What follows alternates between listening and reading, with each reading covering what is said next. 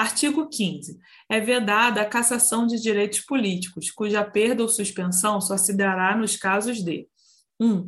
Cancelamento da naturalização por sentença transitada em julgado. 2. Incapacidade absoluta. 3. Condenação criminal transitada em julgado, enquanto durarem seus efeitos. 4. Recusa de cumprir obrigação a todos imposta ou prestação alternativa nos termos do artigo 5, inciso 8. 5. Improbidade administrativa nos termos do artigo 37, parágrafo 4. Artigo 16. A lei que alterar o processo eleitoral entrará em vigor na data de sua publicação, não se aplicando à eleição que ocorra até um ano da data de sua vigência. ADI 6359, julgado em novembro de 2020 inadequação da espécie se quer demonstrado de forma satisfatória que o parâmetro fático social decorrente da implementação das medidas de enfrentamento à pandemia da Covid-19 ora traduz a situação justificadora da suspensão de direito objetivo cuja validade não está em jogo sob outro prisma, e na ocorrência de afronta ao princípio democrático e à soberania popular. A existência perene do regime democrático é assegurada pela reverência às regras conformadoras dos ritos e procedimentos que lhes são íncitos e prazos, como o de desincompatibilização, não são meras formalidades.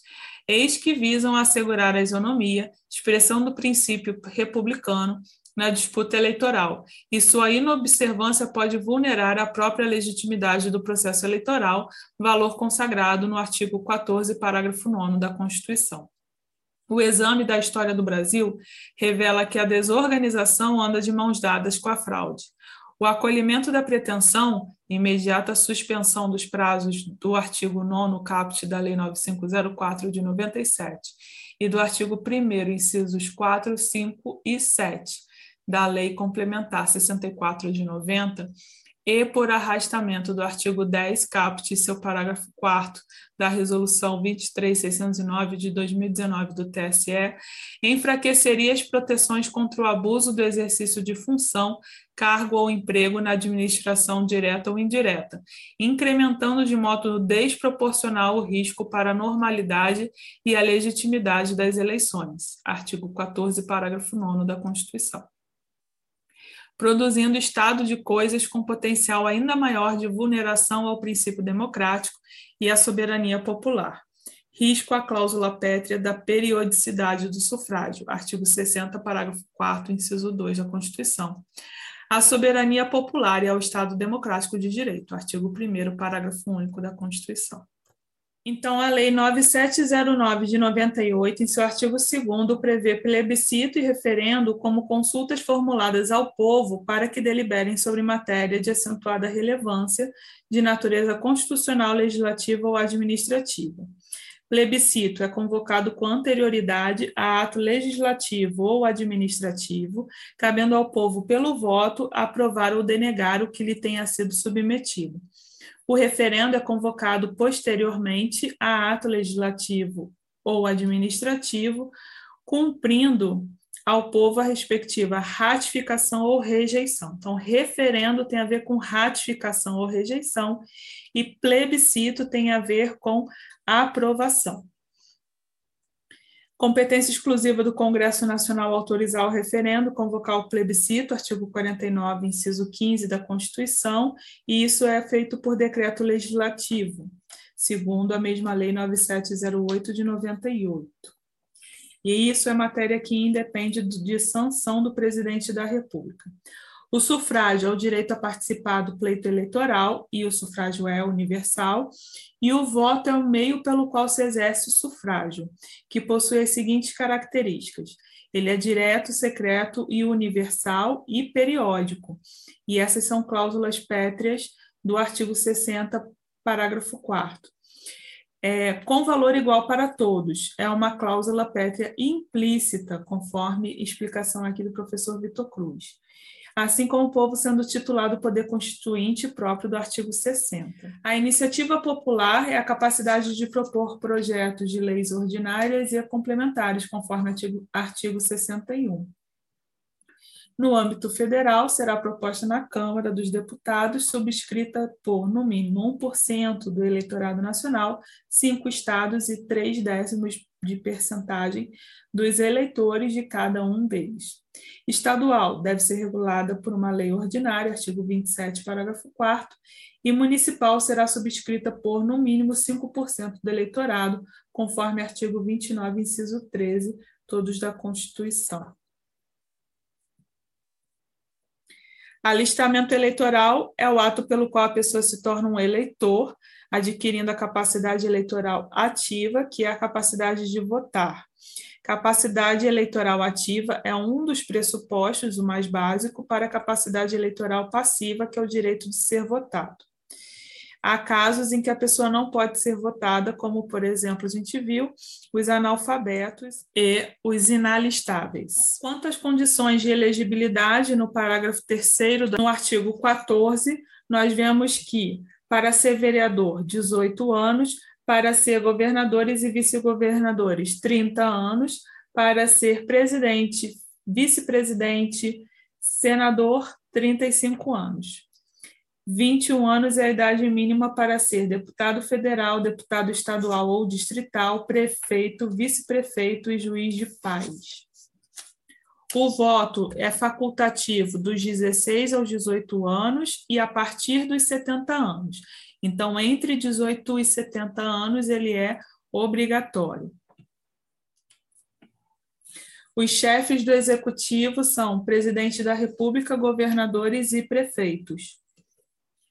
Quando o parágrafo 6 do artigo 14 exige que, para concorrer a outros cargos, o presidente da República, os governadores de Estado e do Distrito Federal e os prefeitos devem renunciar aos respectivos mandatos até seis meses antes do pleito, nós chamamos isso de desincompatibilização, ou seja, desvencilhar-se do cargo para não incorrer em inelegibilidade. Quanto ao militar, a gente vai ver no, no artigo 142, parágrafo 3, inciso 5, ele não pode, enquanto estiver em serviço ativo, estar filiado a partido político. Outra questão: membro do Ministério Público também não pode, conforme redação dada pela emenda 45 ao artigo 128 da Constituição. Conforme artigo 16, um, uma assertiva que preveja, como essa da CESP em 2013, que a lei que alterar o processo eleitoral e os casos de inelegibilidade terá aplicação imediata por força do princípio da probidade administrativa, está errada, porque a lei que alterar o processo eleitoral, inclusive os casos de inelegibilidade, após a decisão do STF sobre a aplicabilidade da lei da ficha limpa, entrará em vigor na, na, data de sua publicação. Não se aplica à eleição que ocorre até um ano da data da sua vigência. O mandato eletivo poderá ser impugnado ante a Justiça Eleitoral no prazo de 15 dias contados da divulgação do resultado da eleição, instruída a ação com provas de abuso de poder econômico, corrupção ou fraude. A ação de impugnação de mandato tramitará em segredo de justiça, respondendo o autor na forma da lei, se temerária ou de manifesta má-fé. Assertiva incorreta, porque os 15 dias são contados a partir da diplomação. Então, sempre que a gente fala em mandato eletivo, em eleição, é importante associar a contagem de prazo à diplomação. Assertiva é, do 18º concurso, questão 14. A Constituição da República veda a cassação de direitos políticos, porém permite sua perda ou suspensão em algumas hipóteses, dentre elas o cancelamento da naturalização por sentença transitada em julgado, incapacidade civil absoluta, condenação criminal transitada em julgado enquanto durarem seus efeitos, recusa de cumprir obrigação a todos imposta ou prestação alternativa nos termos do artigo 5 inciso 8 da Constituição e improbidade administrativa, nos termos do artigo 37, parágrafo 4 da Constituição. A assertiva é incorreta porque, é, é, em regra, é vedada a cassação de direitos políticos. Então, a perda ou suspensão de direitos políticos é uma exceção e, como exceção, tem um rol taxativo previsto no artigo 15 da Constituição. Então, deve ser interpretado também restritivamente. E a assertiva traz como se a vedação, como se a cassação de direitos políticos é, fosse uma regra e a perda ou suspensão fosse um rol exemplificativo, porque fala assim, porém permite sua perda ou suspensão em algumas hipóteses, dentre elas, e aí cita todas as hipóteses previstas no artigo 15. Então, a gente não tem, na verdade, não é dentre elas, né? Na verdade, são essas as únicas hipóteses nas quais pode haver perda ou suspensão de direitos políticos.